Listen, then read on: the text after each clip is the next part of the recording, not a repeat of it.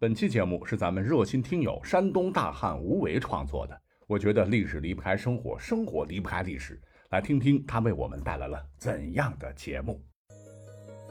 管他正史野史，这里只有大历史，大力讲的历史正在播出。掐指算算哈，清明节刚刚过去，很多朋友回到家乡祭拜已故的亲人。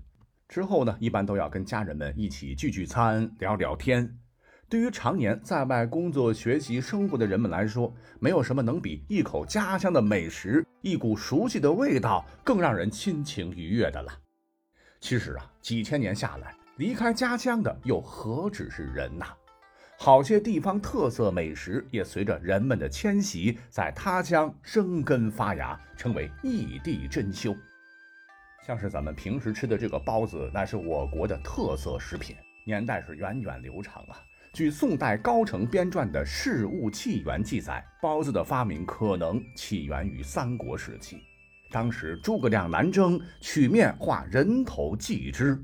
相传诸葛亮七擒七纵收服孟获后，行至泸水时，军队始终是无法渡河，于是将牛羊肉斩成肉酱，拌成肉馅儿。在外呢，包上面粉，做成人头模样。祭祀后，大军顺利度过。那这种祭品呢，也被称作馒手，也叫做馒头。蛮夷的蛮，后来成为了馒头。也就是说啊，早期的包子和馒头是不分家的。到了唐宋年间，馒头逐渐成为了殷富人家的主食。直到清朝呢，才将这两种食物彻底分开。不过呢，有些地方貌似还是把包子叫馒头。包子因其制作的工艺和馅料的不同啊，也分为很多种类。但是要说起在国内分布最广的包子，则非杭州小笼包莫属。杭州小笼包大家应该吃过吧？就像兰州拉面一样普遍，已经和像油条、馄饨等等传统早餐分庭抗礼了。可以说，全国各地大街小巷都能看到小笼包的招牌。那么，记得二十多年前我还上高中的时候，大约是两块钱一笼。味道那是没得说啊，就是个头有点小，想要吃饱非得七八笼，外加一大碗鸡蛋汤不可。那现在我们熟知且经常吃的小笼包，其实这种风味啊，来自于浙江绍兴下的嵊州。据考证，年头不长哈，起源于上世纪三十年代的嵊县的陈余生馒头店。打个比方吧，这个感觉就好像是现在卖什么兰州拉面的，其实都不是兰州人。不过呢，杭州小笼包确有其事，可以追溯到南宋初年。那我呢，也是从一个朋友那里听到的关于他的典故。说是在南宋的绍兴年间，高宗赵构一日因为心情郁闷，所以出宫散心。那心情为什么不好啊？面对着如狼似虎的金国，还有国内时不时的农民起义，能不郁闷吗？那说话间，赵构的欲念呢，就从宫里出来，到了一处闹市。说是闹事。那天子出行，那街上的人此刻已经被赶得没影没踪了。我们都熟知的什么微服私访，那都是电视剧里边骗小孩的。真正的皇帝上街，肯定要清场的？那走着走着呢，赵构突然吩咐：“哎，停轿！”然后走出来，到处瞅啊，这鼻子还使劲的闻。周围的侍从们都看的是莫名其妙，这万岁爷怎么的啦？跟个大黄口似的。当然了，这就是心里想想啊，可不敢说出来。正瞎琢磨着呢，就见赵构已经在一个包子铺前停下来。包子铺老板已经跑了，摊子呢来不及收，只好搁在那里。赵构定定地瞅着包子，是突然转身吩咐手下人把掌柜的带来见他。不多时，两个人高马大的侍卫架着一个老汉走了过来。老爷子哪里见过这个阵势，吓得是体如筛糠。要不是被人架着，估计已经瘫倒了。赵构此时呢，是收起了九五至尊的气势，和颜悦色地问道：“老人家，我且问你，这包子是你蒸的吗？”“这这正是小老儿这是蒸的。”得吓得话都说不利索了。“你可是汴梁人士？”“这这正是。”听完，赵构便不再问了。就随手拿起一个包子，轻轻地撕开一个小口。之前包子的香味已经很浓郁了，此刻更是香气扑鼻。这股香气是如此的熟悉，甚至是带出了一丝的乡愁。脑海当中似乎浮现了当年东京汴梁城中的点点滴滴，而下一刻，不争气的泪水从嘴角流了下来。那还等啥呀？吃吧！一时间风卷残云一般，好几屉的包子就吃下去了，只把卖包子的老汉和一干侍卫看的是目瞪口呆。这皇上怕是被饿死鬼附身了吧？原来啊，这历史上的汴梁就是现在的河南开封城中啊，有一款小吃叫做开封灌汤包，当时应该叫汴梁灌汤包吧。皮薄洁白如景德镇的陶瓷，有透明质感，吃之内有肉馅儿，底层有鲜汤。那开封人吃灌汤包子有这样一句顺口溜啊，叫先开窗后喝汤，再满口香。可是，在公元一一二七年，金灭北宋。徽钦二帝被俘，皇室宗室几乎被一网打尽，唯有这个赵老九，由于正在外地集结秦王军队，所以逃过一劫。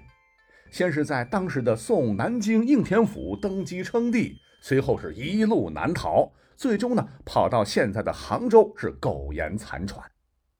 除了他之外，很多北宋沦陷区的百姓也不愿意做亡国奴，纷纷南下，史称第二次衣冠南渡。而故事里的这个老汉儿呢，估计当时啊也是在开封府卖包子的。此刻这一笼笼香气扑鼻的包子，是勾起了赵构的思乡之情。除了这个包子的故事啊，还有个宋嫂鱼羹的典故，出自宋人周密的《武林旧事》卷七《前纯世亲》。故事内容呢和我刚讲的是大同小异，只不过把包子换成了鱼羹。同样是当年开封府的厨子把手艺带到了杭州，赵构吃过之后开始思乡。那说到这里啊，我就忍不住的要骂赵老九这个混账东西了。如果当年不害死岳飞岳大帅的话，别说是回开封吃几个包子、喝一碗鱼羹了，就是去天津吃煎饼果子，去西安吃羊肉泡馍，去河建府吃个驴肉火烧。最后呢，再去北京来串冰糖葫芦，那又能咋地？还不是一句话的事儿吗？那记得当年啊，给我讲这个故事的朋友，最后也恨恨地说过，就该让赵构和秦桧把所有这些开封传过去的小吃挨个吃一遍，把这俩货给活活撑死。这对败类啊，早死几年，没准儿岳王爷就不会含冤风波亭了。好了，那小笼包暂时就讲到这里。那刚才提到了咱们的天津煎饼果子，哎，这可是天津朋友们引以为傲的经典小吃啊！正宗的煎饼果子是由绿豆面薄饼、鸡蛋还有果子，就是油条或者果饼组成，配以面酱、葱末、腐乳、辣椒酱等作为佐料。要说天津人民对煎饼果子的重视程度嘛，哈哈，这么说吧，二零一八年三月。天津市餐饮行业协会专门成立了煎饼果子分会。现如今，煎饼果子在全国各地那是随处可见，离着老远呢就能看到排队等候的人群，还有摊煎饼师傅亲切的询问要不要香菜加肠吗？啊，趁热一口咬下去，呵，那叫一个香啊！不过呢，这个煎饼果子的前身煎饼啊，它历史上可并不产于天津，而是发源于山东泰安。那么就在一九六七年，泰安市的东阳楼村发现了一份明代万历年间的分家契约，其中有“熬子一盘，煎饼二十三斤”的文字。由于熬子的出现，就摊饼的那种锅嘛，我们可以得知，最迟在明代的万历年间，现代煎饼的制作方法就已经存在了。那时的煎饼和现代的煎饼是同一个食物。当然了哈，我看到网上还有很多说法，说煎饼啊源于济南或者是临沂啊争来争去，但最多的说法就是源于泰安，自古就是五谷杂粮平民之食，卷上大葱或者其他蔬菜肉类或山珍海味，可以吃的是津津有味。像是历史上写下《聊斋志异》的作者山东人蒲松龄，特地为他做煎饼赋一首。圆于望月，大如铜筝，薄似善溪之纸，色如黄鹤之翎，此煎饼之定制也。可见对煎饼感情之深。为了不引起争议，干脆咱们就说山东的好了哈。那山东煎饼后边的这个“煎饼”一词呢，可以追溯到两晋南北朝时期，这个年头也比较早了哈。东晋王家曾作《时宜记》云。江东俗称正月二十未天穿日，以红丝缕系煎饼至屋顶，谓之补天漏。相传女娲已是日补天地也。那么至于煎饼这个美食到底是谁发明出来的？传说啊，齐鲁大地古时候乃是战略要地。到了东汉末年，曾躬耕于南阳的山东人诸葛亮出山呢，初期辅佐刘备，因城墙不高，手下兵不多，被曹操打的是很狼狈。兵士们被追的是又饿又累，想做点饭充充饥，但是呢，把做饭的家伙也给追丢了，怎么办呢？情急之下，聪明的诸葛亮让他们把水和面呢和成糊状，将鸣金收兵的这个铜锣烧热之后，刷上油，再将面糊摊开在铜锣上，煎成薄饼给将士们吃。结果竟然意外的好吃。从那个时候开始，煎饼就开始流传开来，一直流传到今天。得，诸葛亮又发明一美食儿，传说嘛，我们就姑且听听。不过当时的煎饼跟现在的煎饼是不是同一食物？这年代太过久远了哈，难以定论。而且呢，缺乏考古证据，不知道诸葛亮当时煎的那个煎饼跟我们是不是一样的？那现在的煎饼呢，就是将粮食经水充分泡开之后，研磨成糊状，然后呢摊烙在鏊子上，呈圆形而成。其原料多为高粱、玉米、小米等。那烙成饼后呢，水分少，较干燥，形态似牛皮呀，可厚可薄。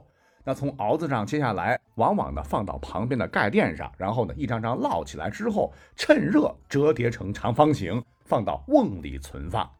跟趁热吃的这个煎饼果子不同，晾晒后呢，这个煎饼变得薄而脆，没水分了嘛，所以煎饼可以常温下保存很长时间，是过去出门远行的必备食品。不过呢，以我的经验来讲，哈，就是嘎吱嘎吱嚼的时间太长了，对于牙齿和咀嚼肌，那真是一种考验。那我有一个外地朋友，头一次吃煎饼时，愣是吃的牙疼了。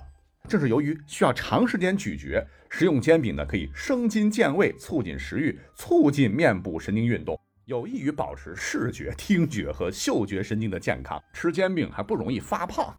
另外呢，卷上菜的这个煎饼吃起来是另有一番滋味在其中啊。确切的说，天津的煎饼果子跟山东煎饼已经是两种不同的食物了。那现在比较流行的说法是，天津最早建埠的时候呢，都是山东的移民，他们带来了山东的煎饼面酱，后来不断的改良创新，最后创造出了今天的煎饼果子。那作为一个山东人，俺可以很负责任的说哈，煎饼果子确实比煎饼好吃，但是煎饼可以长时间储存，而且随时可以吃，比起需要现场烙制的这个煎饼果子要方便许多。说实话啊，真的不好说，到底哪个打分更高？哎，您不妨亲自都尝试一下，看看哪个更好。好，聊了大半天呢，我这肚子咕咕咕又打起鼓来，要不然我到外边也买个煎饼果子吃吃。我们下期再会，拜拜。